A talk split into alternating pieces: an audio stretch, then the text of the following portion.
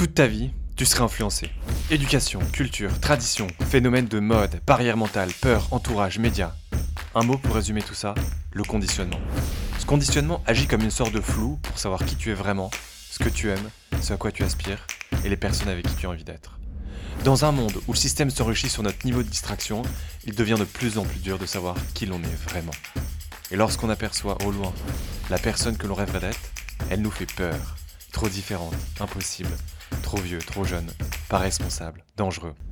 Malgré les peurs, les insécurités et la douleur, être soi-même est l'unique chemin pour vivre une vie pleinement épanouie.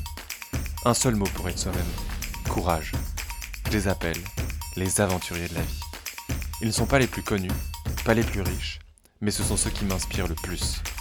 Les aventuriers de la vie sont mes héros et je m'offre la chance de les rencontrer et de les interviewer sur ce podcast, en espérant qu'ils t'inspirent aussi. Je m'appelle Pierre Lebuan, je suis coach et entrepreneur, entrepreneur de ma propre vie. Bienvenue sur Aventurier de la vie. Et aujourd'hui, je suis hyper heureux de te faire découvrir Elsa Coralie Lolio. Alors j'ai découvert Elsa il y a quelques mois de ça, car on pratique tous les deux le breathwork, cette fameuse technique de respiration transcendantale qui te permet d'avoir une expérience proche de celle du LSD. Elsa est franco-ivoirienne, elle a grandi en France, elle a fait ses études en Angleterre. On va aborder plein de sujets puissants dans cet épisode, du breathwork en passant par le deuil, le changement à travers la souffrance, mais aussi et surtout le racisme, l'esclavagisme et tout ce qu'il y a autour. Bonne écoute à toi. Eh bien, salut Elsa, comment vas-tu? Salut, salut Pierre, ça va très bien et toi? Ben écoute, ça, ça va super. Elsa, je suis hyper content d'être avec toi, d'être avec toi là ce, matin. Euh, tu as une histoire hyper riche. Euh, tu es française. Ta maman est ivoirienne. Ta grand-mère vient du Ghana. Mhm. Tu as fait des études à Oxford. Tu as fait plein de choses. Tu es passé par l'UNESCO dans ta vie. Tu es professeur de pole dance. Tu bosses aussi pour une agence d'événementiel qui aide à la diversité euh, des entreprises pour avoir une, une, majorité plus de femmes, je dirais, ou en tout cas mhm. un équilibre mhm. plus de femmes. Aujourd'hui, tu fais aussi du breathwork. Tu accompagnes les hommes et les femmes dans leur euh, féminité, leur intimité. C'est quoi le breathwork Merci Pierre pour cette belle introduction. Euh, je me rends compte de toutes les belles choses euh, qu'on m'a offert dans cette vie. Donc merci, merci à toi. Alors le breathwork, c'est une pratique ancestrale de respiration profonde. C'est quelque chose qu'on peut retrouver à travers tous les continents, toutes les cultures, puisqu'effectivement, ça fait des millénaires qu'on euh, utilise la respiration pour accéder à nos émotions, à notre subconscient et à se guérir et à s'élever. Donc effectivement, que ce soit en Afrique de l'Ouest, que ce soit en Amérique du Nord, en Asie du Sud, on retrouve des formes de respiration qui s'allient avec euh, euh, parfois du chant, de la danse, des musiques spécifiques. Et le but, de nouveau, c'est de pouvoir accéder à sa logique de cœur, à ses émotions, de manière à pouvoir avancer et se guérir. Donc tout cela, ça a été donc popularisé par un homme qu'on appelle euh, Stanislav Groth, qui est un psychiatre suisse et qui euh, avait pour but de reproduire les effets thérapeutiques du LSD sur ses patients. Et euh, donc quand on, on, dit ça, on se dit mais attends, qu'est-ce que c'est que cette pratique de breathwork? Et finalement, c'est assez surprenant. Et c'est quelque chose de très vrai, puisque quand on va accélérer sa respiration au cours de 30, 40 minutes, pour un débutant et plus pour euh, quelqu'un d'avancé, on va changer euh, la chimie du cerveau. On va augmenter le taux d'oxygène euh, et bien évidemment faire baisser le taux de CO2. Et ça, ça va, ah, ça va activer pardon, des zones bien spécifiques au sein du cerveau, dont ce qu'on appelle euh, le, réseau du mode par défaut. Et ça, c'est le réseau un peu du moi. Et c'est ce qui est un peu lié à euh, euh, la partie pensante du cerveau, la partie qui est tout le temps en activité et qui ne se tait jamais, la petite voix qu'on entend toujours dans son esprit. Donc en désactivant là ce réseau, on va pouvoir laisser émerger la logique du cœur, le subconscient. Et finalement, si le cerveau était une maison, euh, le breathwork, c'est comme si on te donnait la clé en fait du cellier ou du grenier où il y a plein plein de trucs dedans. on ne sait pas ce qu'il y a. Il y a peut-être un peu de moisissure, de, choses sales, et ça, ça, va par exemple impacter l'air de la maison. Donc ça impacte le quotidien, mais on n'en sait rien. Et pourtant, il faut aller la nettoyer cette petite euh, pièce-là. Donc le breathwork, c'est comme si on te donnait un peu la clé euh, de cette porte-là pour que tu puisses faire le vide, tu puisses euh, nettoyer ce qui est bloquant et, et finalement de nouveau se guérir, se faire du bien et se relaxer. Donc il y a plein, plein, plein de d'effets positifs à la fois émotionnels et physiques. Mais le breathwork, pour commencer, eh bien, je dirais que c'est ça. Une respiration profonde qui nous fait du bien. Trop bien, Elsa. Euh, comment t'es tombée dedans, euh, le breathwork C'est pas très connu en fait. Ben, effectivement, le breathwork, c'est pas connu. Euh, aujourd'hui, quand je dis breathwork, les gens me, me, regardent avec des grands yeux en me disant, mais quoi Qu'as-tu dit pas. Oui, ben, effectivement. Alors moi, ça fait environ deux à trois ans euh, que je suis dans le breathwork. J'ai commencé tout doucement, de manière complètement bête. C'est une amie qui m'a introduit à, à ces pratiques-là. Et euh, j'ai donc découvert via une séance euh, de breathwork ce que c'était que cette pratique absolument fabuleuse. Et c'est quelque chose qui m'a énormément aidé dans mon parcours de manière à la fois personnelle et professionnelle, puisque la respiration est au cœur de tout. On respire tous les jours, on a euh, cette capacité-là qui est en nous et qui peut avoir tellement d'impact sur notre bien-être. Et c'est vrai que le breathwork, c'est quelque chose sur lequel je me suis reposée euh, dès que j'ai eu des, des, des soucis euh, personnels dans ma vie, que ce soit une rupture, que ce soit euh, des moments très stressants. Au travail également, euh, je suis quelqu'un qui, par exemple, a, a, eu pas mal de difficultés à prendre la parole, à s'exprimer, etc eh bien le breathwork ça a été pour moi un moyen de pouvoir euh, vraiment avancer sur ce sujet-là. Donc il y a plein de choses ici intéressantes que j'ai pu renforcer via le breathwork. Et bien évidemment, avant d'essayer, avant de commencer et d'en faire pratiquement finalement tous les jours, eh bien le breathwork c'est quelque chose que j'avais pu lire, euh, puisqu'effectivement en tant que femme euh, d'Afrique de l'Ouest et franco euh, francophone également, le breathwork existe dans ces cultures. On le retrouve euh, effectivement lié à des pas de danse, à des musiques précises. C'est des pratiques qui amènent l'individu dans un état de transe. Et j'avais déjà entendu parler de ça. J'étais curieuse, mais je me disais, qu'est-ce que c'est? J'avais un peu peur. Je, je, ne savais pas comment euh, le faire et le trouver, surtout euh, en Europe. Et finalement, j'ai réussi à trouver une personne euh, qui m'a initié à ce savoir-là. Mmh, j'adore. Comme, tu le sais, hein, moi aussi, je suis passé par par le breathwork. Ça a complètement bouleversé ma vie mmh. personnellement par, par, ses effets complètement transcendants et ça m'a aidé à travailler sur des gros sujets. Je pense que on a tous comme ça une, un, outil qu'on utilise qui nous aide à travailler sur des sujets. Mmh. tu l'as dit toi-même que ça t'a aidé à renforcer certaines choses. Euh, il a été qu'est-ce qu'est-ce qui t'a aidé à, à travailler sur toi le, le Quelle était l'importance de l'outil? Yes, ben, je suis ravie de savoir que pour toi aussi ça a été vraiment transformateur et hum, c'est vrai que c'est quand même fou quand on y pense. Le souffle est quelque chose de gratuit. On respire tous, on a tous cette capacité et on sous-estime complètement euh, le pouvoir du souffle. Et finalement, on, on, désapprend à respirer en grandissant. Les bébés, par exemple, sont des, respirent de manière absolument parfaite, hein, si le corps, bien évidemment, euh, est en bonne santé euh, lors de la naissance. Mais on désapprend à respirer euh, en grandissant. Le stress, euh, la colère, les émotions, tout ça, ça vient bloquer un peu euh, le souffle. Donc effectivement, euh, ouais, ben écoute, c'est pour moi quand tu as un moyen de pouvoir évacuer des émotions qui sont bloquées en toi, que ce soit la colère, que ce soit euh, la jalousie, que ce soit la tristesse, tu as un moyen de faire passer, de faire sortir ça, ça change tout. Alors bien évidemment, une séance de breathwork euh, ne résout pas tout. C'est quelque chose qui, comme pour toute thérapie, euh, tout outil de guérison prend du temps. demande de la constance et de la régularité.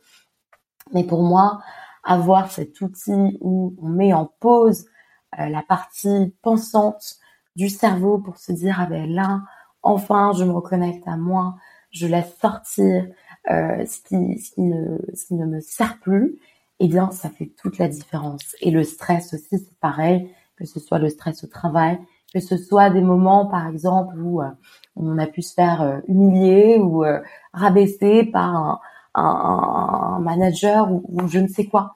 Eh bien tout ça, ça aide à évacuer. Il faut savoir que, enfin, tu le sais très bien, voilà, quand tu fais du breathwork, le corps réagit de manière assez brutale euh, parce que l'afflux sanguin au niveau des extrémités, euh, que, que ce soit des pieds, des mains par exemple, est ralenti. Donc on a une capacité de mouvement qui est réduite. On peut trembler, on peut pleurer, on peut crier et tout sort en fait. Et ça, c'est hyper important. Et malheureusement, on le fait pas assez. Et quand on le fait pas assez, eh bien, euh, le corps a sa mémoire, le corps s'en souvient et, euh, et l'ADN euh, peut être impacté sur le long terme, ça c'est certain. Donc euh, on a tout intérêt à, à, faire sortir ces émotions-là. Mmh. et je, je, je, suis curieux, il t'a servi à, à quoi? Toi surtout ce, ce Bressork au niveau personnel entre guillemets. J'entends ouais. qu'il y a le, il y a, il y, a, il y a la femme Elsa qui aujourd'hui, euh, ouais, le, le promeut et fait des séances, mmh. des séances et on va sur ton site internet, c'est euh, je trouve ça magnifique et ça, mmh. ça, ça, donne envie. Mais je pense que c'est avant tout qu'il y a un outil. Euh, T'as servi personnellement mmh. euh, et je suis curieux. Il était au service de quoi cet outil? Ouais, bien sûr. Écoute, euh, c'est une question euh, vraiment pertinente que j'aime beaucoup. Moi, le breathwork, ça a été avant tout un outil euh, qui m'a vraiment aidé à faire la paix sur beaucoup de choses. Alors effectivement, c'est toujours un travail de, longue haleine. Hein. La vie escalée, elle est changeante. On a tous des phases différentes. Mais la phase dans laquelle j'étais, moi, était une phase de deuil, très clairement. Je pense que, comme toute personne qui perd un, un, un parent à un très jeune âge, eh bien, le deuil se fait de manière parfois décalée. Tout le monde vit son deuil de manière différente, mais pour, pour moi, ça s'est fait à un âge euh, assez mûr, au début de l'âge adulte, puisque quand on est enfant, on a cette capacité à rebondir, à avancer, et hum, d'autant plus que euh, j'ai grandi dans une famille avec des femmes très fortes, une mère extrêmement euh, bienveillante et, très résistante, et puis le mindset était le suivant on y va, on avance, let's go. Euh, euh, enfin, le, décès, euh, notre père est parti, mais on y va, quoi. La vie s'arrête pas et c'est très bien. Mais en même temps, euh, la place pour faire ce deuil-là était peut-être pas assez suffisante.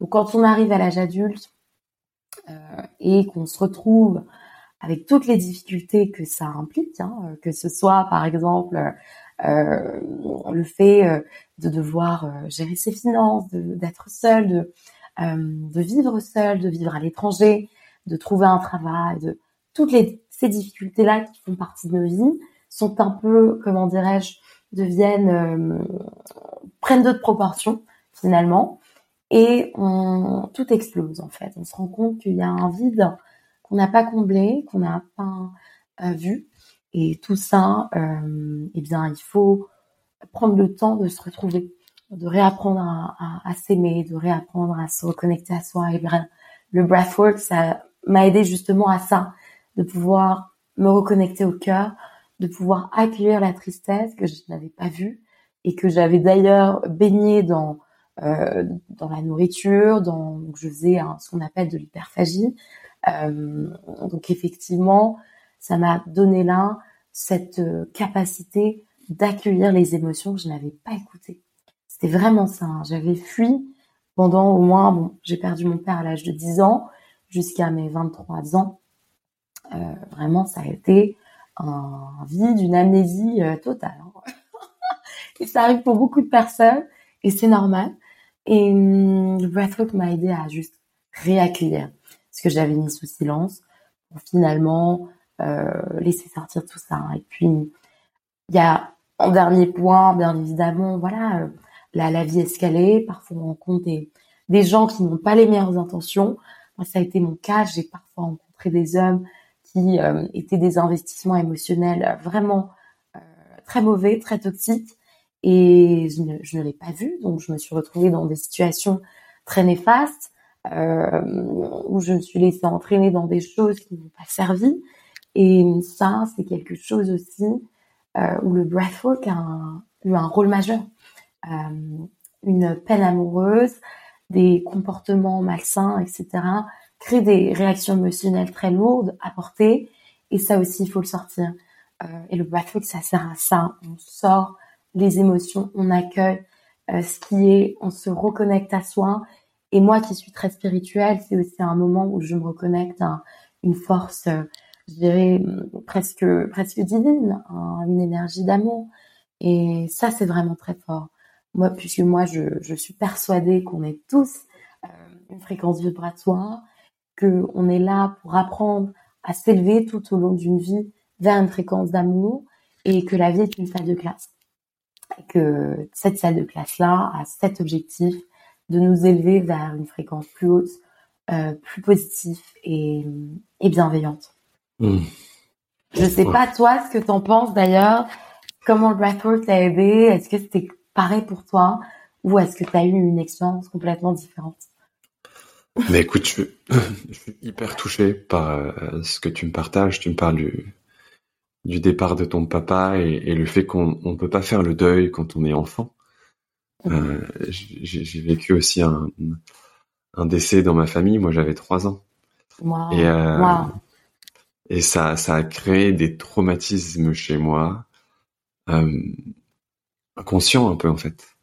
Euh, j'ai eu des périodes d'addiction très jeunes où je, où je, voulais absolument échapper à la réalité.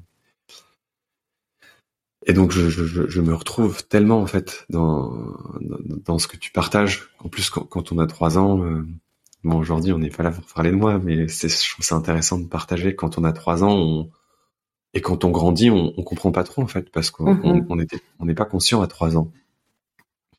Exactement, ouais, exactement, exactement. Et, euh, et c'est vrai que le, le m'a permis de mettre le doigt sur énormément d'automatismes, de patterns mmh. inconscients euh, qui euh, étaient tout simplement en train de saboter ma vie. Mmh. Et moi, quand je dis que le breastwork a sauvé ma vie, c'est une, une, métaphore selon laquelle en fait le breastwork m'a permis comprendre en fait l'origine d'énormément de mes comportements mmh. inconscients qui me rendait malheureux, qui m'éloignait de la réalité, qui m'éloignait de mes proches, et, euh, et qui, tu parles d'amour, ça me parle énormément, euh, parce que ça m'a permis de passer d'une situation dans laquelle je disais mais c'est quoi mon problème? Je comprends mhm. pas, j'en ai marre, j'en peux plus, pourquoi je suis comme ça? À une posture d'amour envers moi-même où je sais d'où ça vient, je comprends. Ça mhm. prendra le temps qu'il faudra, je, je, je m'aime. Vas-y mon Pierrot. Euh, ah, j'adore. Euh, et, ça a vraiment, euh, ça a vraiment tout changé. C'est, c'est excellent, c'est excellent. Et puis c'est vrai que le breathwork a un, a un impact qui varie d'une personne à l'autre. Donc j'adore que tu puisses me partager ça également, que ça a pu, ça a pu véhiculer un, un moment d'amour profond pour toi. Je trouve ça magnifique. Hmm. Et, euh, j'adore ce que tu dis quand tu dis que le, le, monde ou la vie c'est comme une salle de classe entre guillemets. Mhm. Euh, moi, j'arrive pas. Euh, enfin, impossible de pas me retrouver dans ce que tu dis. Mhm, mhm, c'est tellement ça. Et Et mais cette salle de classe là, effectivement, elle est pas facile, quoi. Elle nous met vraiment parfois des des, des, des claques, quoi. Mais euh, bien évidemment, c'est aussi grâce à ça qu'on arrive à, aller de l'avant et parfois c'est la douleur qui nous permet de comprendre nos plus grandes leçons. Euh, moi, par exemple, le décès de mon père, sans ça, euh, je pense que je n'aurais jamais été la femme que je suis aujourd'hui. Et c'est, c'est, je veux dire, c'est très basique à dire. Hein. on pourrait et à la fois très dur dire ça à une femme euh, qui euh, a vécu des traumatismes sexuels, à des gens qui sont dans des situations de, de, de conflit. de guerre, voilà, leur dire ben, la vie est une salle de classe, non, ça ne passe pas. Mais je pense que ces personnes-là ont une profondeur d'âme et d'esprit euh, et sans pareil. Mmh. Parce que la douleur auquel ils font face, soit les rend plus amers, soit les élève. Et quand ils arrivent à s'élever, eh bien, ça devient des âmes euh, euh qui sont absolument exceptionnelles mmh. euh, face à des gens euh, qui ont tout. donc effectivement, la douleur parfois est un des, est un des meilleurs enseignants qu'on puisse avoir. Je dis souvent à mes clients, un cœur brisé est le meilleur des professeurs. Parce mmh. que c'est via là qu'on est poussé à, à, se transformer, à se réinventer. Moi, c'est quelque chose qui m'est arrivé très souvent euh, et j'adore en parler. c'est vrai, c'est quelque chose qui t'est arrivé très souvent, hein, un, ah ouais, un cœur ah brisé. Ah moi je me suis pris des, des gros râteaux dans ma vie, hein, il faut se le dire. Mais euh, en même temps, euh, je pense que c'est mon chemin de vie, c'est ce que j'ai choisi euh, pour me reconnecter à moi de nouveau en tant qu'une personne assez spirituelle. Je pense qu'on, en tant que, comment dirais-je, on est un, corps énergétique, hein, donc on vient sur cette terre avec un plan, avec un, chemin qu'on doit suivre, avec une mission. Ce chemin, ça peut être tout et n'importe quoi. Hein. Ok, moi, mon objectif pour cette vie, c'est d'apprendre à être aimé. Moi, mon objectif, c'est d'apprendre à naviguer la colère. Moi, eh bien, par exemple, c'est d'apprendre à, naviguer, à surmonter les addictions, à comprendre ce que c'est que de perdre quelqu'un. Eh bien, ça, c'est mon objectif de vie. Mon objectif, c'est d'être riche et d'être un gros connard pour apprendre ce que c'est être un gros connard, tu vois. Euh, donc, on arrive sur cette terre avec un plan. Moi, je pense que mon plan, c'est en partie d'apprendre à, à vivre avec moi-même, à ne pas être dans la recherche toujours d'un partenaire de vie. Et toutes ces, toutes ces, tous ces moments très compliqués de deuil sentimental m'ont poussé parce qu'il n'y avait pas le choix. Hein. J'étais dans des états absolument euh, terribles. Hein. D'autant plus que ça réveille le deuil du, du père, le, le manque affectif, euh, la blessure de l'abandon, tout ça est décuplé et réveillé. Euh, donc euh, effectivement, voilà, je, je c'est vrai qu'on apprend là à se donner beaucoup d'amour, à se transformer, à se réinventer, à se dire attends, moi je m'appelle Coralie, je suis une femme merveilleuse, j'ai le droit d'avancer, j'ai le droit d'être aimée, euh, je ne suis pas moindre parce qu'on m'a rejeté et je peux avancer en étant euh, célibataire, quoi. Même si, voilà, c'est parfois compliqué, mais on l'apprend et ça fait du bien. Hmm. Ça fait vraiment du bien. C'est fou. De, de, ce que j'entends, il y aurait éventuellement un, lien entre bah, la, disparition du, père paternel et donc du coup la volonté euh, peut-être inconsciente d'en retrouver un autre à travers un, partenaire? Oui, de combler quelque chose qui n'a pas été là. On recherche beaucoup d'amour dans que ce soit euh, dans les personnes qu'on fréquente, euh, que ce soit euh, dans moi c'était la nourriture, je cherchais beaucoup d'amour dans, la nourriture. Très souvent, les troubles du comportement alimentaire sont liés à des blessures. Oui, bien sûr. Parfois, c'est voilà, je ne suis pas une experte du sujet, mais en tout cas pour moi, c'était le cas. Euh, on se renferme beaucoup puisqu'on a peur de, de s'ouvrir, d'être blessé, mais quand on s'ouvre, on le fait vraiment. Et quand on est déçu, eh bien la déception est, est, difficile à, digérer. Donc effectivement, oui, il y a un peu de ça, et c'est normal. Et je pense qu'il ne faut jamais en avoir honte, ça fait partie du chemin. Hmm. Est-ce que tu peux me parler un peu, ouais, du, du, du pole dance éventuellement J'adore. tu veux essayer un cours, c'est ça?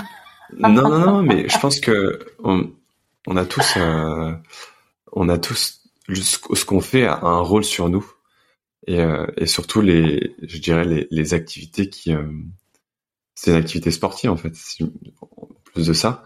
Et je, suis curieux du, du, rôle que le pole dance a eu euh, sur euh, sur le chemin que tu as pu faire. Euh. Bien sûr, ouais, non, excellent. Écoute, moi j'ai été gymnaste pendant 12 ans, donc j'avais déjà un, attrait très très fort pour le sport, mes parents étaient à fond dans les dans les activités sportives. On a repris ça. donc c'est vrai que quand tu es gymnaste, tu fais des compétitions, tu t'entraînes en juste corps. Hein, donc tu es déjà un peu à poil à un certain niveau.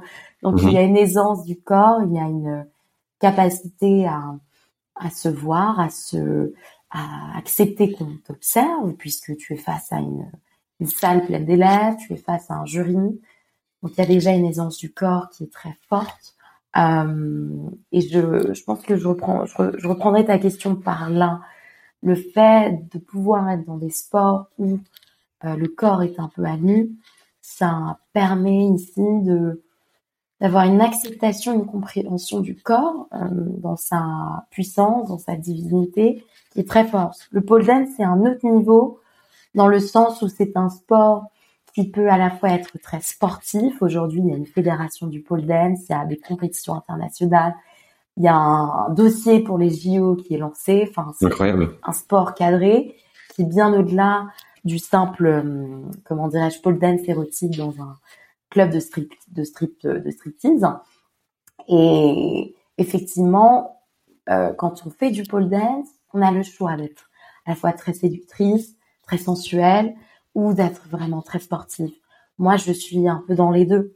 Euh, et effectivement, quand tu danses, euh, il y a une, une, pour moi en tout cas, hein, il y a une phase vraiment de méditation en fait je ne vois pas vraiment le temps passer, je m'éclate. Euh, j'ai vraiment, tu sais, quand tu es aligné avec quelque chose, tu sens que ton cœur euh, est dans un état d'esprit très particulier euh, de bien-être. Il y a vraiment une petite bulle, tu es dans ton cocon, tu, ne te poses pas de questions, tu prends plaisir à faire la chose et c'est très très très agréable, ça fait du bien. C'est quelque chose aussi qui m'a beaucoup aidé au cours de, des deux dernières années, puisque j'ai commencé à deux ans. À ah, vraiment... commencé il y a deux ans le pole dance. Voilà, et donc à vraiment avoir des moments où je me déconnecte, comme pour le breathwork, on se déconnecte, on se fait du bien, on, apporte de l'amour, du bien-être euh, à son à son aura, à ses à son état émotionnel. Et puis bien évidemment, quand tu es face à une salle de classe, c'est trop drôle, quoi. Hein. C'est, il y a parfois des hommes, parfois des femmes. C'est des groupes de 12 personnes, donc c'est très girly, c'est très euh, sisterhood. Il y a un esprit de, sororité, de, challenge, de, de soutien qui est génial, quoi. Tu vois, euh, moi j'adore. Euh, je suis toujours hyper, hyper euh positive et, et, et comment dirais-je, je soutiens à fond. Je ne dis jamais à mes élèves ah mais non, hein, faut pas faire ça. Dis toujours, mais c'est génial, c'est trop bien. Let's go. Et puis voilà, il y a vraiment une bonne énergie. Ça m'a donné une capacité de présence et euh, même de leadership euh, vraiment intéressante. Donc j'en suis vraiment, vraiment très reconnaissante. Et de nouveau, euh, ce que ça a donné à mon cœur et à mon corps, c'est phénoménal. Après, le pole dance, c'est Dieu. Le, ça demande beaucoup de souplesse euh, parfois. Ça demande une adaptation euh, à la barre de pole dance puisque le frottement entre la peau et la pôle hein, et donne des sensations de brûleur au départ. Donc c'est assez challenging, mais ça passe et ça c'est génial. Quand ça passe, eh bien il y a plus de limite quoi. Trop bien. T'en as encore aujourd'hui des ouais? Des euh, des sensations de brûlure? Non, non, t'en donnes encore aujourd'hui des, des cours de pole dance? De temps en temps, oui.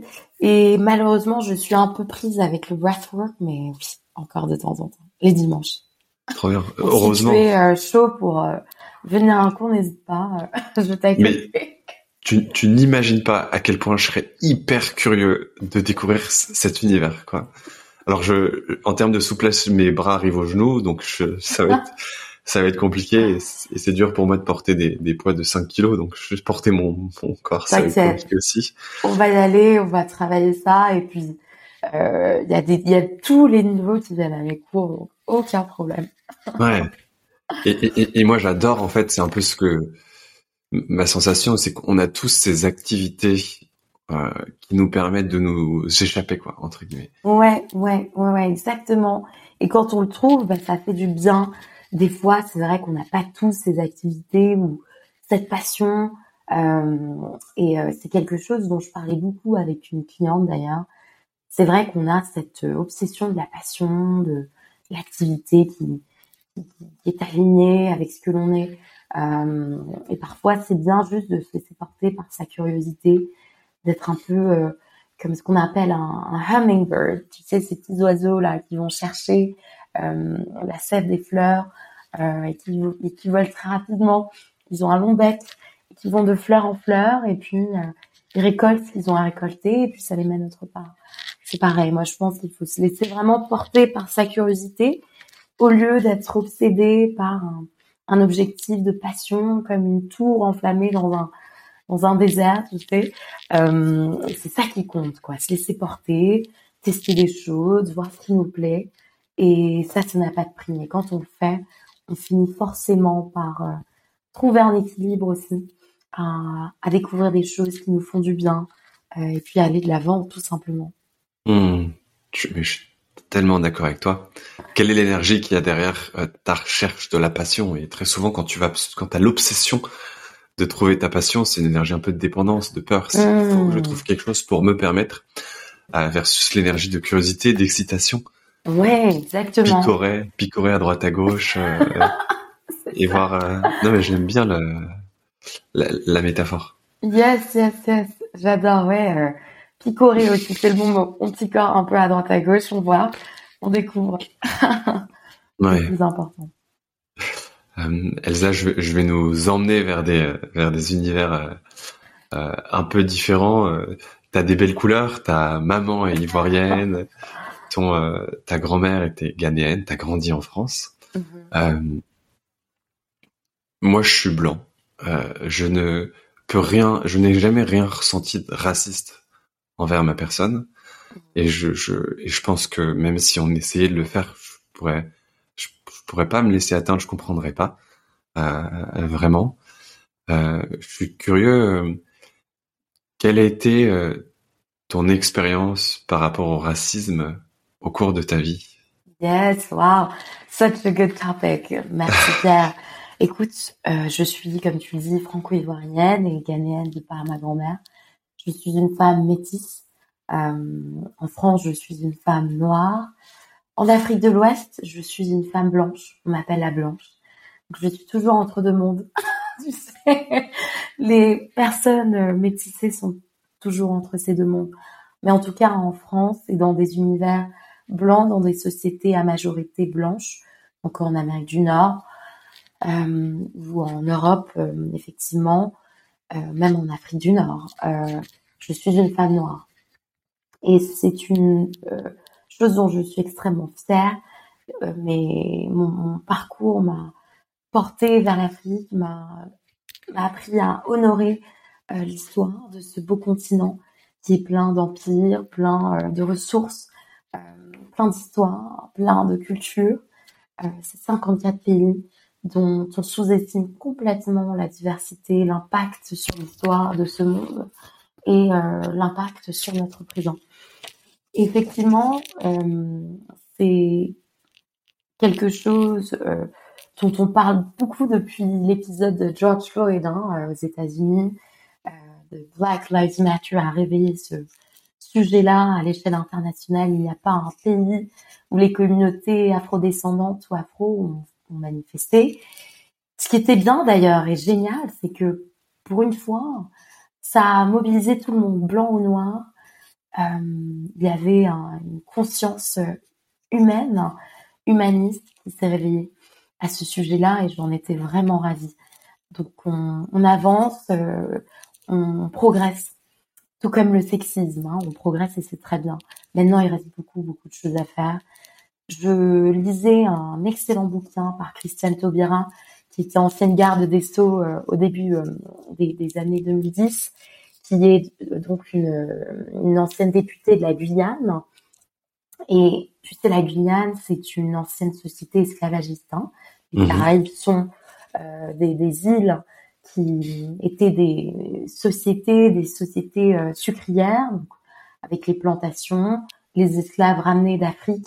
on estime environ donc entre 35 et 40 millions d'esclaves ont été déportés. C'est la déportation la plus longue euh, et la plus massive de l'histoire. Et quand je dis ça, même dire ça aujourd'hui, euh, on ne parle pas de l'esclavage comme une déportation. On ne réserve cela euh, qu'au génocide juif de la deuxième guerre mondiale. Donc ici, il y a une, comment dirais-je, ça réveille un sujet extrêmement important, celui de la mémoire. Aujourd'hui, notre travail de mémoire est, est fait, mais n'est pas terminé. On a fait beaucoup d'avancées sur la reconnaissance de euh, ce fait-là. Euh, l'histoire du colonialisme reste encore une histoire sous-estimée, euh, peu comprise. il n'y a qu'à regarder l'histoire de l'Algérie. donc, tu sais, le, le, colonialisme est la fille de l'esclavage. En 1843, début de la colonisation en Algérie, eh bien, au cours des 25 ans de cette première colonisation, on estime qu'un sixième de la population algérienne a été tuée. Euh, colonisation, c'est aussi travail forcé. Moi, j'ai des, des, des grandes tantes qui sont mortes euh, euh, via des projets de construction de, de, de, chemin de fer en Côte d'Ivoire, etc., de par le travail forcé. Donc, il y a un travail de mémoire qu'on n'enseigne pas ici qui est très compliqué. Et pourtant, cette histoire-là, c'est aussi l'histoire de la France, c'est notre histoire commune. Il n'est pas question de dire ah c'est de votre faute, excusez-vous. Non, c'est juste de dire eh bien voilà ce qui est, voilà ce qu'on a fait de bon, voilà ce qu'on a fait de mauvais, euh, et ça il faut l'apprendre. Et ça rejoint finalement un deuxième sujet, celui qui est de le fait qu'aujourd'hui, quand on est afrodescendant en France, eh bien on ne connaît pas son son héritage euh, en lien avec l'Afrique il y a un souci si on reste euh, bloqué dans des sujets euh, éphémères. Euh, par exemple, l'esclavage est un sujet qu'on aborde en, une heure ou deux. on ne connaît pas la puissance des empires africains, l'impact qu'ils ont eu sur les, empires européens. on sous-estime beaucoup de ces sujets-là et donc on grandit avec beaucoup de honte, un complexe d'infériorité en tant que personne de couleur. On se dit que notre histoire n'est rien de plus que celle de l'esclavage, qu'il n'y a rien ici qu'on ait rien fait de grand, alors que c'est faux.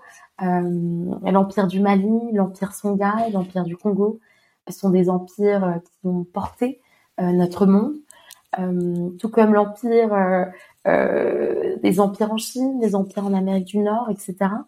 Et donc il y a ça, il y a beaucoup de d'ignorance, euh, et bien évidemment, cette ignorance-là fait penser aux autres qu'une personne noire n'est une personne qui n'a rien apporté. Euh, et ça, c'est très violent, symboliquement. Maintenant, d'un point de vue euh, du racisme, comme on connaît tous, des insultes, du micro-racisme, etc., bien sûr que toute personne de couleur l'a vécu. Ça serait un mensonge de dire que ça n'est pas le cas. par exemple, aujourd'hui, combien de femmes à, Paris ou euh, en France portent leurs cheveux naturels. Tu verras si tu regardes dans les rues, euh, à Barcelone même, si tu vois une femme noire, bien souvent elle a un tissage. Elle n'a pas ses cheveux afro. On dit que les cheveux noirs ne poussent pas, mais c'est un mensonge. C'est juste qu'on n'apprend pas à les traiter et à les faire pousser. Parce que euh, jusqu'à mes 25 ans, euh, 20, 20, oui, 25 ans, il n'y avait aucun produit, par exemple, en grande surface pour mes cheveux. Il y a des shampoings pour les cheveux caucasiens. Il y a des crèmes. Euh, il y a même des collants. Tu vois, j'étais dans un magasin euh, il y a une semaine. Je cherche des collants. Euh, j'étais à H&M, mais il n'y a pas de collants avec ma couleur de peau. Il n'y a que des collants pour blanc. Donc tu vois, pareil, il y a des, y il y a des magasins où je cherche ma teinte de peau pour me maquiller, mais elle n'est pas là. Et ça arrive souvent, ce genre de choses. Donc, euh, euh, même des brosses à cheveux, tu vois, les brosses euh, classiques ne sont pas faites pour des cheveux afro. Il faut des brosses spéciales.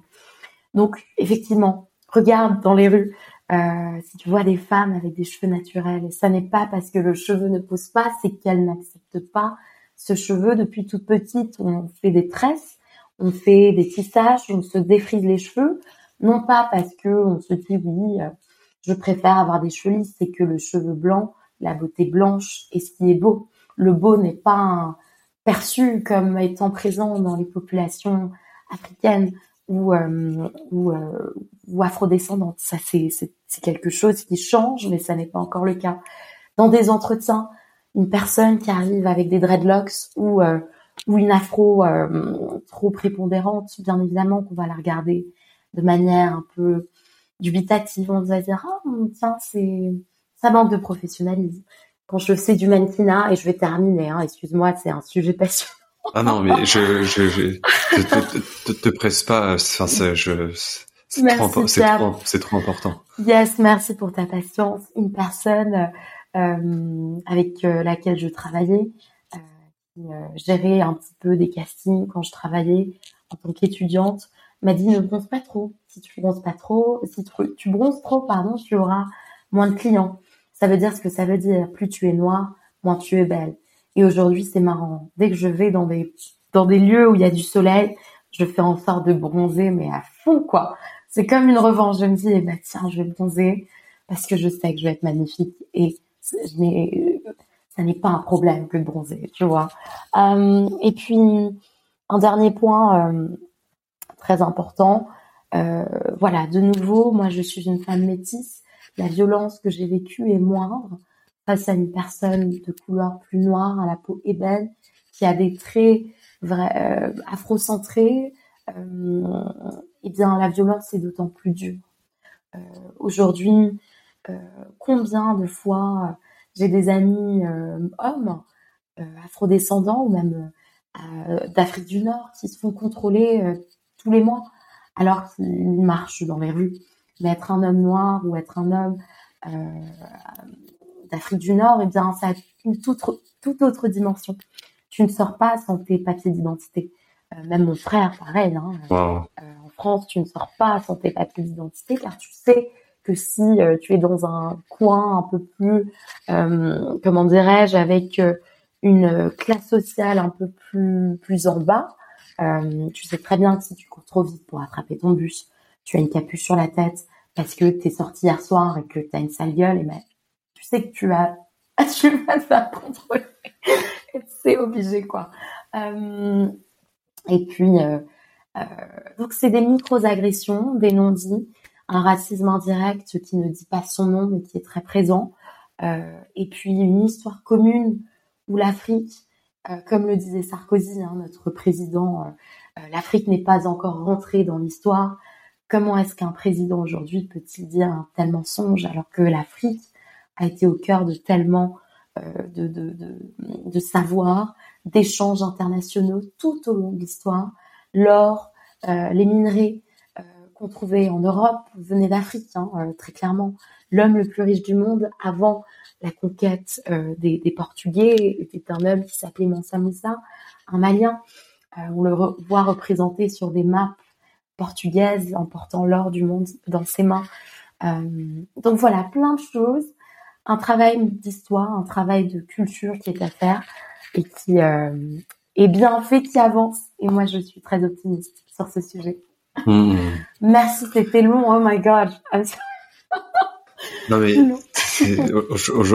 c'est pour ça que tu, tu, tu es là. C'est pour euh, parce que, mmh. parce que parce que moi, c'est des sujets qui m'intéressent tellement et dont on a c'est tellement en fait quand on est euh, quand on est blanc euh, et euh, avec une intention bienveillante, en fait, on sait jamais trop comment s'y prendre, on sait mm -hmm. jamais vraiment ce que les gens vivent, on sait pas la réalité. Tu, tu, tu, parles en Afrique, je suis une femme blanche, en France, je suis une femme noire.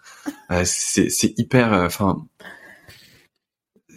on, on, en a besoin en fait. On a mm -hmm. besoin de mieux comprendre, on a besoin de mieux savoir, on a besoin de ce qui se passe, de, de mieux, d'avoir plus conscience de ce qui se passe à l'intérieur de ces hommes, à l'intérieur de ces femmes.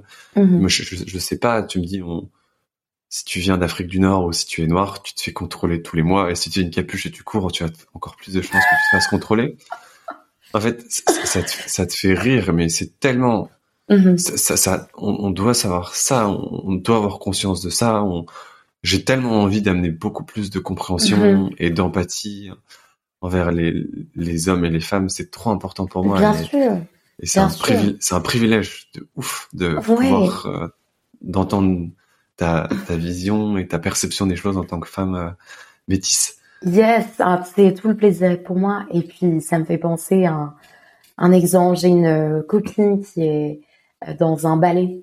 Euh, et tu sais, en tant que femme noire dans des, dans des euh, comment dirais-je, dans des écoles de classique, aujourd'hui, euh, il, est, difficile de trouver des, euh, des chaussons de danse qui ont ta couleur de peau. Tu peux les trouver, mais il faut les commander en ligne. Et donc, ma, mon amie, en fait, elle teint ses, ses chaussons pour que il soit à sa couleur de peau. C'est quelque chose qui est imposé. Tu ne peux pas avoir des chaussons différents de ta couleur de peau. Et l'huile qu'elle utilise euh, pour pour teindre ses, chaussons, en fait, fragilise ses chaussons de danse. Et donc, ça multiplie les risques de fracture.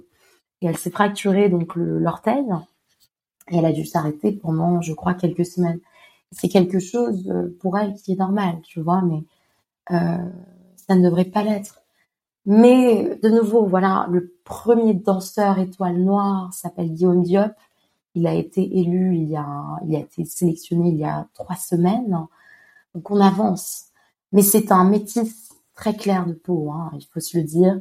Euh, je doute que son parcours aurait été, le même s'il était un homme à la peau euh, ébène euh, et dont les deux parents étaient sud-soudanais, par exemple. Tu vois, donc nous, en tant que personnes métisses, on, est, joue encore dans une autre catégorie et ça reflète les dynamiques des sociétés esclavagistes euh, dans, les Caraïbes, par exemple. Il y avait nous, les mulâtres, les métis, et les noirs, et les blancs. Et c'était une hiérarchie comme ça. Et aujourd'hui, tu retrouves cette même hiérarchie, euh, notamment par exemple au Brésil, où euh, tu as encore cette dynamique très forte entre les blancs, les métis et les noirs. donc, un point intéressant. Mmh. Toi, tu as, vécu en, Angleterre, c'est ça, quelques années pour Oxford Exactement, j'étais à Manchester et à Oxford. Donc j'ai fait trois ans à Manchester et un an à Oxford. Hmm. As senti une différence entre la France et l'Angleterre sur ce sujet-là? Oui, oui, une différence très forte parce que la société euh, anglaise est une société très communautaire dans le sens où il y a une acceptation, une tolérance des différentes ethnicités. Néanmoins, elles ne se mélangent pas trop, mais on se tolère. On, accepte qu'il y ait différentes ethnies. Aujourd'hui, je pense que c'est un mythe euh, de considérer que en France, on est euh, fraternel, indivisible et, égaux. Euh, c'est un mythe que l'Angleterre n'a pas. Tout, je pense, se résume dans ça. Aujourd'hui, on ne fait pas de statistiques ethniques en France parce qu'on se refuse de considérer qu'il y ait différents groupes. En Angleterre, on le fait. On n'a pas cette peur de se dire, bah tiens, il y a différentes couleurs de peau, il y a différents hmm. Euh, groupes. Eh bien, pour des candidatures universitaires, voilà, une université aujourd'hui a l'occasion de se dire, ok, on a X% de candidats qui étaient noirs, X% qui étaient asiatiques, en France, euh, la Sorbonne ne peut pas faire ça. Se dit, on a eu 1800 candidatures, 50% euh, hommes, 50% femmes. 30% euh, venaient d'une classe sociale peu aisée, etc. la nuance n'est pas n'est pas faite et l'Institut Pasteur fait beaucoup de, travail à ce sujet en faisant des tests un peu aléatoires. On fait trois candidatures, on met deux candidatures avec une personne qui s'appelle euh, Hakim ou euh, Ismaël, une autre euh, avec un candidat qui s'appelle Jean-Louis. Et on voit combien de candidatures reçoivent des, avis favorables, tu vois, mais ça, ça n'est pas suffisant, quoi, tu vois? Mais en tout cas, oui, moi, de mon côté, j'ai ressenti une différence. Maintenant, les, la hiérarchie se fait, voilà, plus on est plus on est d'une couleur plutôt blanche et plus la vie est, simple en fait. Moins on a à se poser de questions. On, ne se pose jamais la question de sa couleur de peau au réveil. Euh, euh, enfin peut-être que oui, hein, mais en général non. Quand on est d'une couleur plus plus blanche, voilà. Je sais pas si toi, euh, effectivement, tu tu parce que tu as vécu en Angleterre, non? Je crois. J'ai vécu à Londres un peu. À Londres, ouais. Euh, je sais pas ce que tu en as pensé. Est-ce que tu as eu un, un œil euh, à ce sujet un, peu, un peu différent ou pas? Bah, si tu n'as pas un...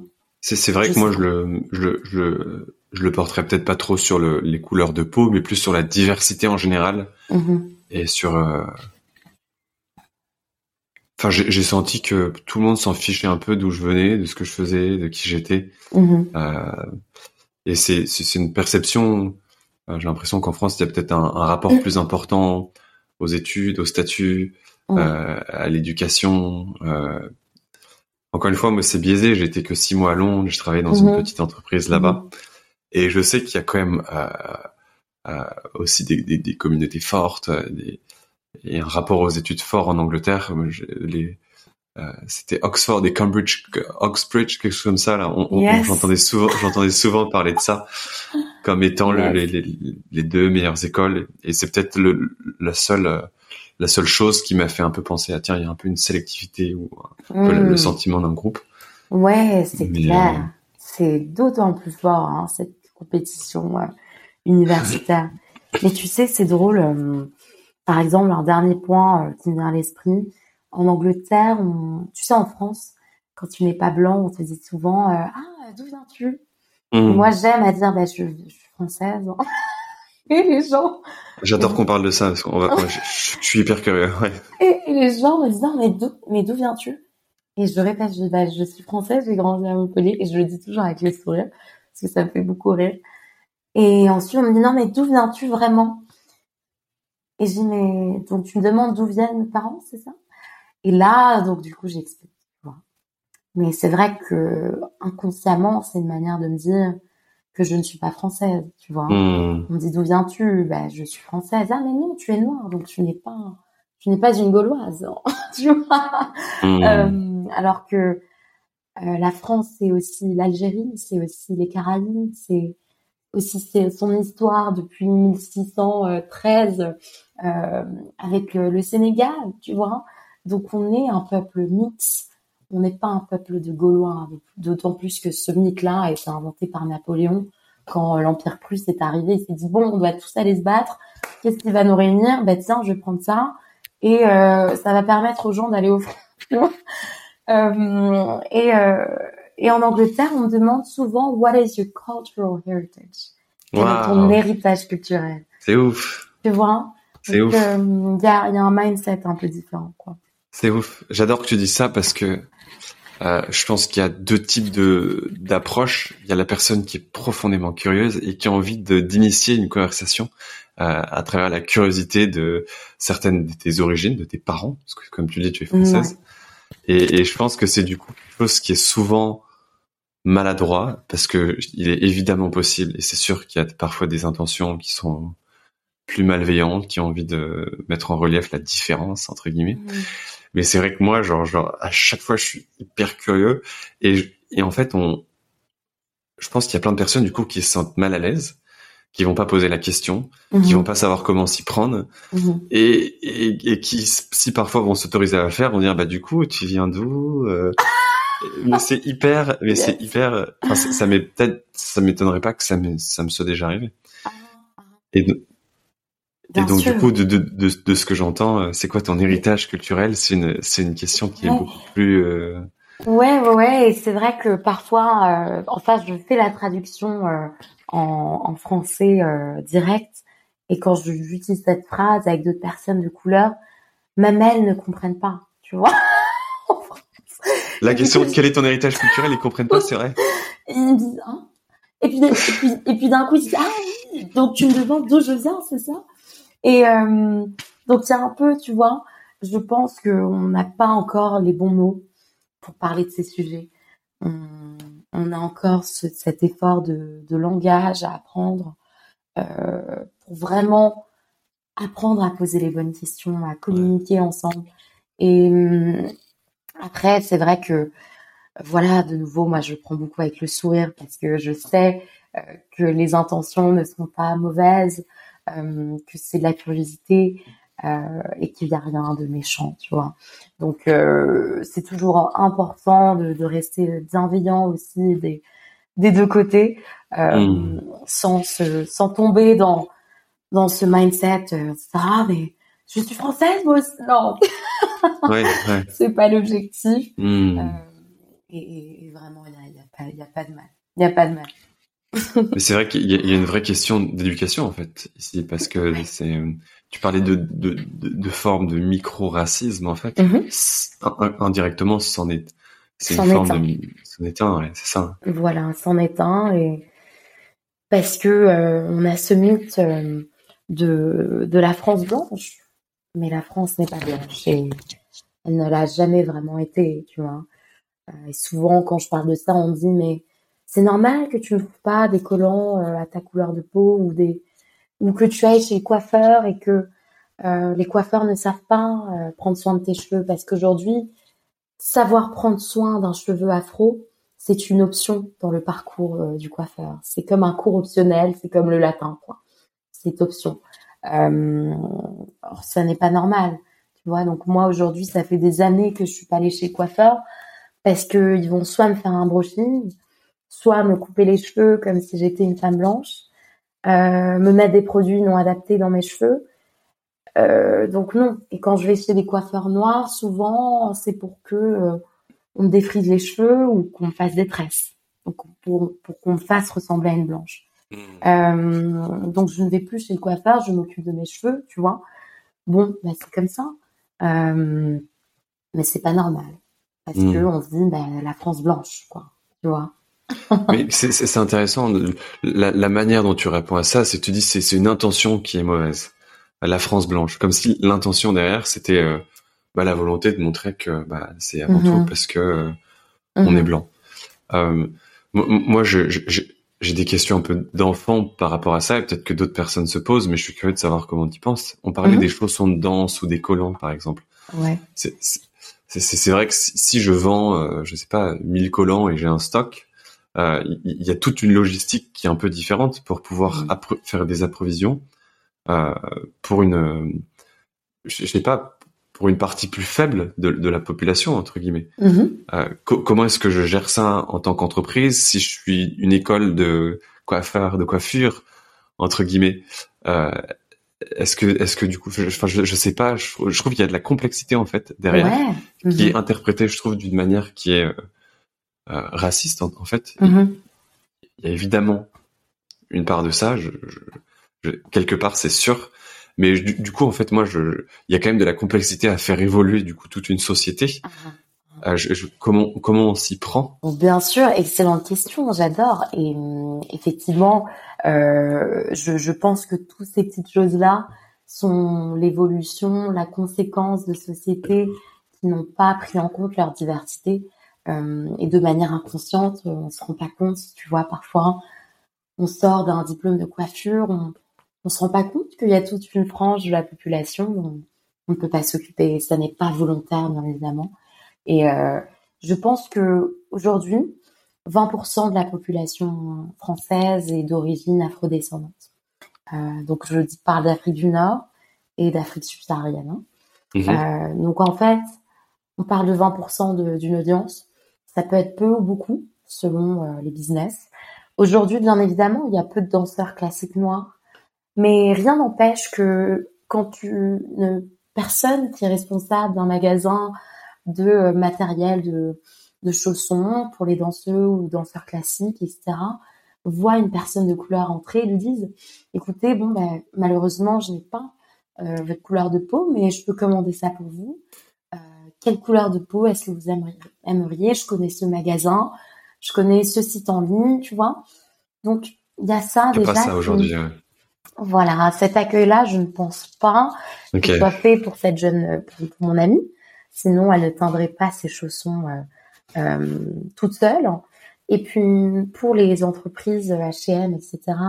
Je pense qu'il y a un manque de un manque de considération euh, pure et dure 20% euh, d'une audience euh, afrodescendante euh, qui viendrait à H&M pour acheter ses collants, on ne peut pas manquer cette opportunité business, tu vois. même des teintes de, de, de, de, certains maquillages, etc.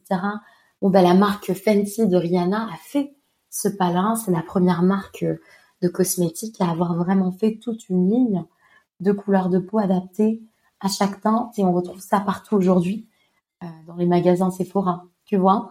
Euh, donc euh, ça dit, je pense qu'il y a un effort de d'analyse à faire qui n'est pas fait, comme pour le film Wakanda, quand tous les studios se sont rendus compte qu'il y avait une, une audience noire qui était prête à aller voir des films tels que Black Panther, et que ça a été l'un des plus gros box-office hollywoodiens, et eh bien maintenant il y a des noirs partout dans les films. on ne fait pas un film sans euh, sans un, un, acteur euh, qui soit un peu typé quoi, tu vois. Euh, enfin moi c'est mon c'est mon c'est mon c'est ma vision. Je pense que c'est un débat long, complexe. Tu dis il y a beaucoup de complexité, il n'y a pas de réponse simple, hmm. mais il y a des améliorations. Il y a une marge d'amélioration. Ouais, j'adore. Ça, ça me fait du bien. Euh d'entendre cette nuance que tu rajoutes à la fin parce que enfin moi qui, qui, pense avoir des intentions euh, pures je pense que je fais plein d'erreurs et, euh, et je pense que cette bienveillance elle est importante dans cette dans ce c'est même pas un débat c'est une volonté d'améliorer je trouve et mm-hmm. de rendre plus juste et de d'avoir plus conscience de plein de choses et on parlait d'amour je pense que cet amour enfin c'est tellement facile pour moi de dire ça oh, mais c'est euh, très vrai mais c'est ça Ouais. Love is the key. ouais. Et ça va pour plein de sujets. Et tu sais, moi, je n'ai aucune idée de, de, de, de ce que c'est que d'être un homme dans nos sociétés, par exemple. Je n'ai aucune idée de ce que c'est que d'être une femme asiatique. Il y a plein de sujets où moi aussi je suis ignorante. Je pense que de nouveau, l'amour, quoi. La bienveillance, c'est, c'est ça. Hmm. Mais euh, c'est aussi très complexe, mais le cœur du sujet, je pense qu'il est là. Hmm.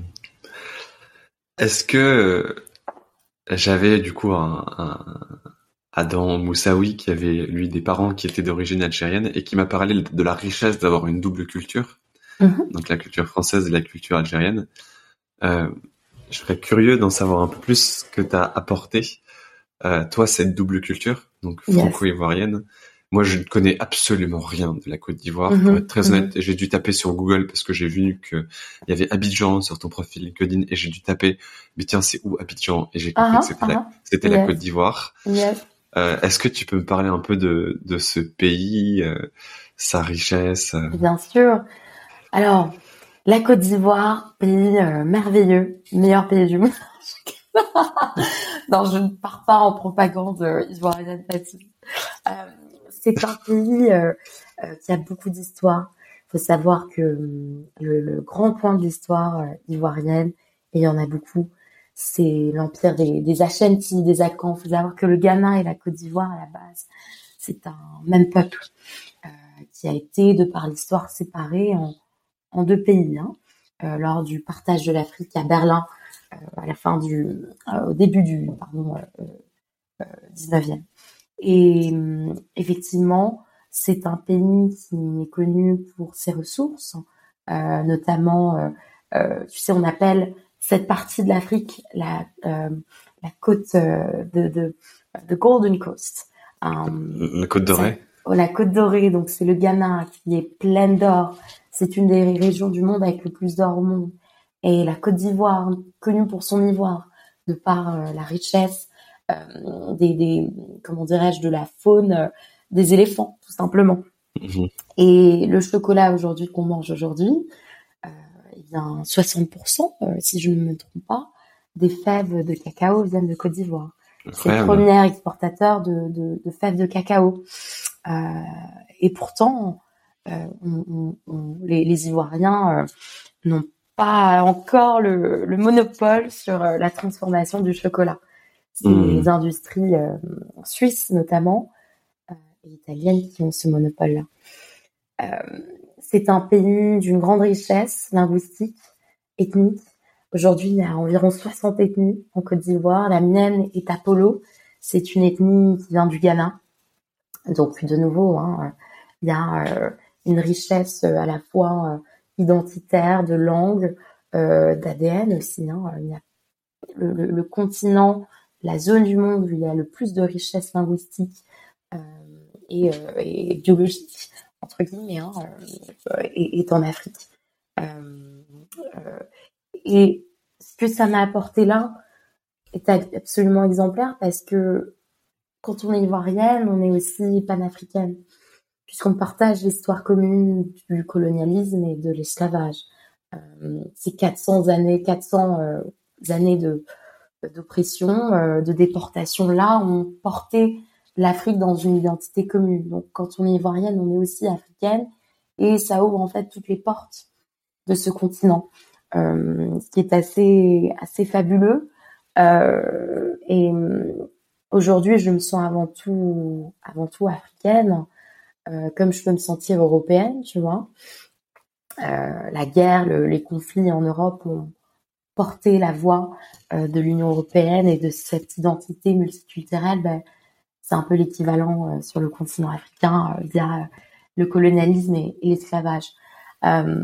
donc, moi aujourd'hui, je suis tellement reconnaissante d'avoir ça d'avoir cette richesse-là d'un, pays qui est la Côte d'Ivoire, de connaître euh, cette richesse euh, culturelle, linguistique, historique, de porter mon attention sur ce continent qui est un continent d'avenir, qui sera au cœur de, presque tout.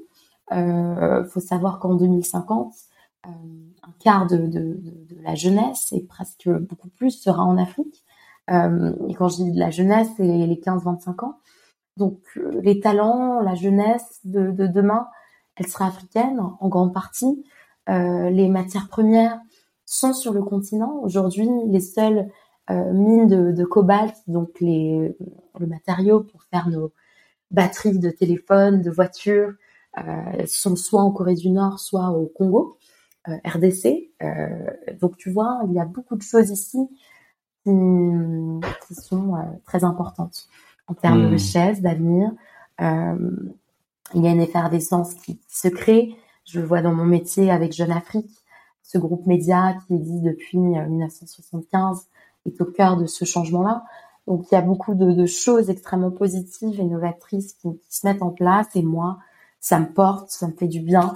Euh, J'en suis fière et hum, je dirais que, bien évidemment, il y a beaucoup de, problèmes aussi sur ce continent, mais cette richesse du cœur euh, qu'on a un peu perdue à travers notre richesse euh, des biens et du matériel dans nos sociétés plus occidentales, entre guillemets, hein, d'Europe et d'Amérique du Nord, eh bien, cette richesse du cœur, on la retrouve encore beaucoup euh, sur le continent africain.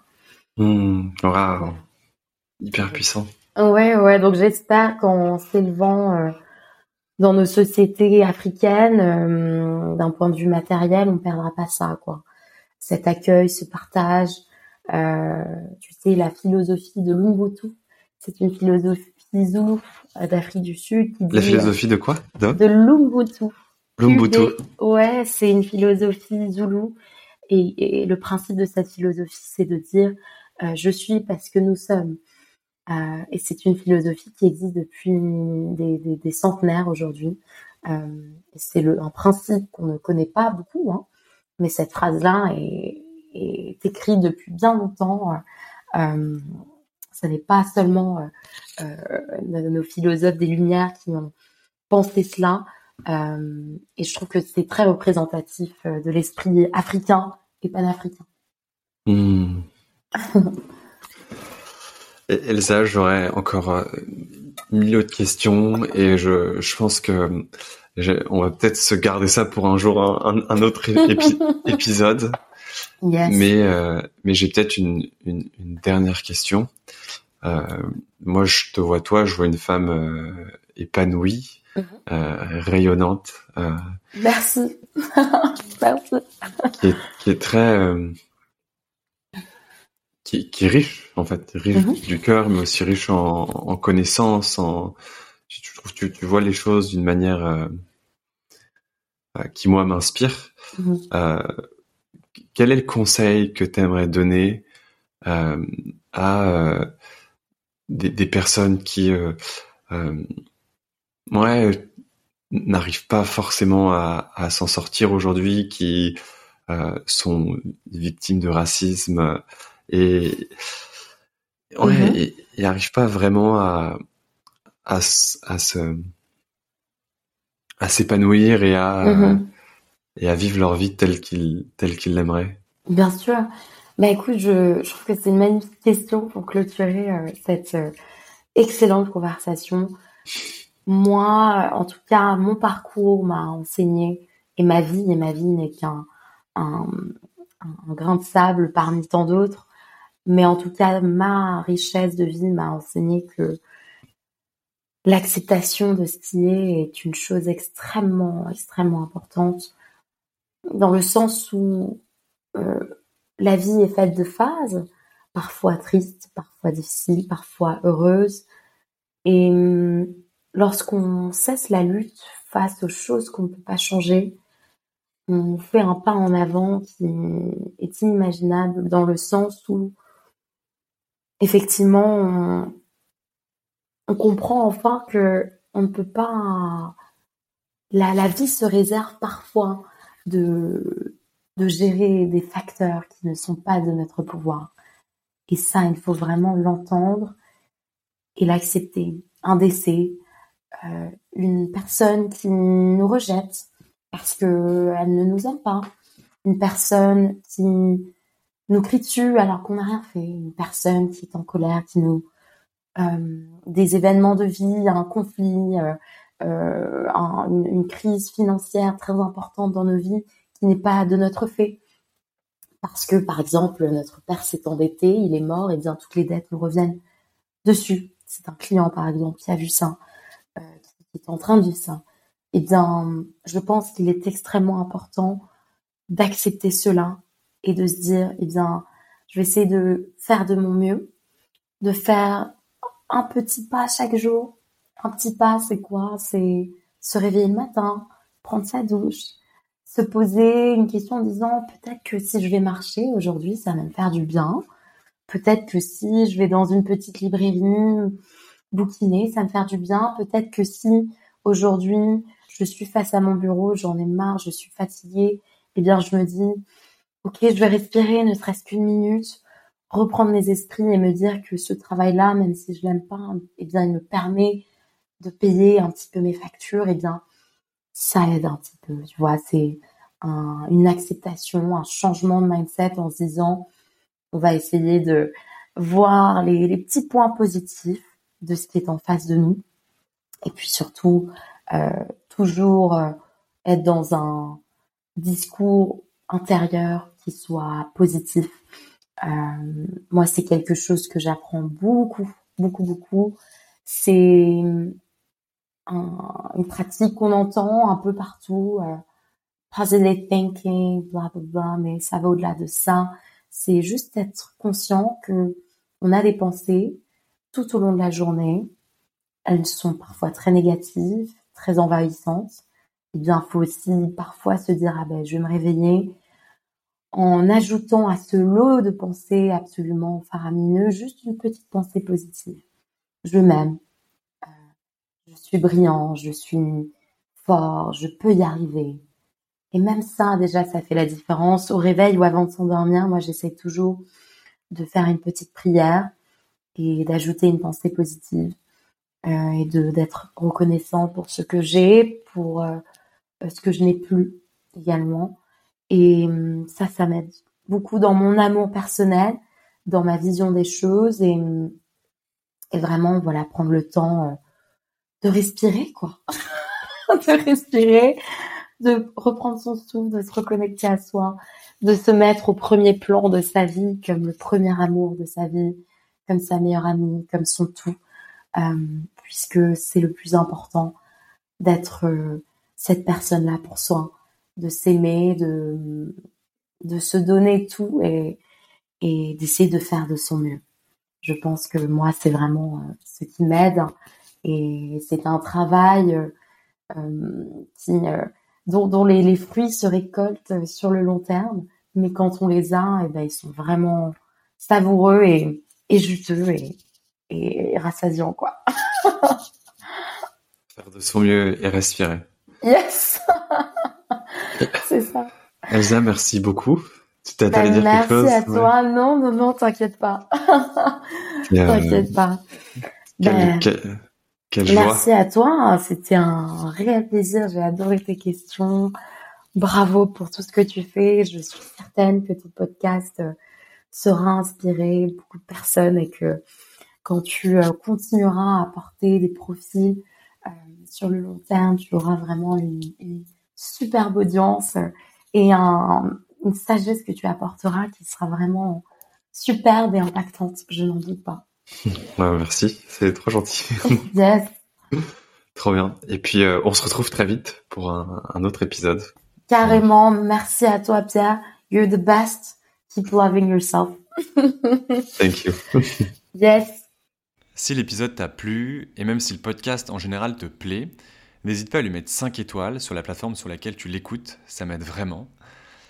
Et aussi, si jamais tu as des aventuriers de la vie autour de toi, n'hésite pas à me les recommander directement sur Instagram, LinkedIn ou sur mon adresse email plbn.coaching.gmail.com. Et enfin, dernière chose, je suis aussi coach. J'accompagne des entrepreneurs, des indépendants qui veulent travailler sur leurs projets, leur capacité à prendre des décisions ou l'aspect psychologique de leur métier. N'hésite pas à aller faire un tour sur mon site internet pierrelebuan.com. Je vous souhaite une bonne soirée ou une bonne journée, puis à très vite. Ciao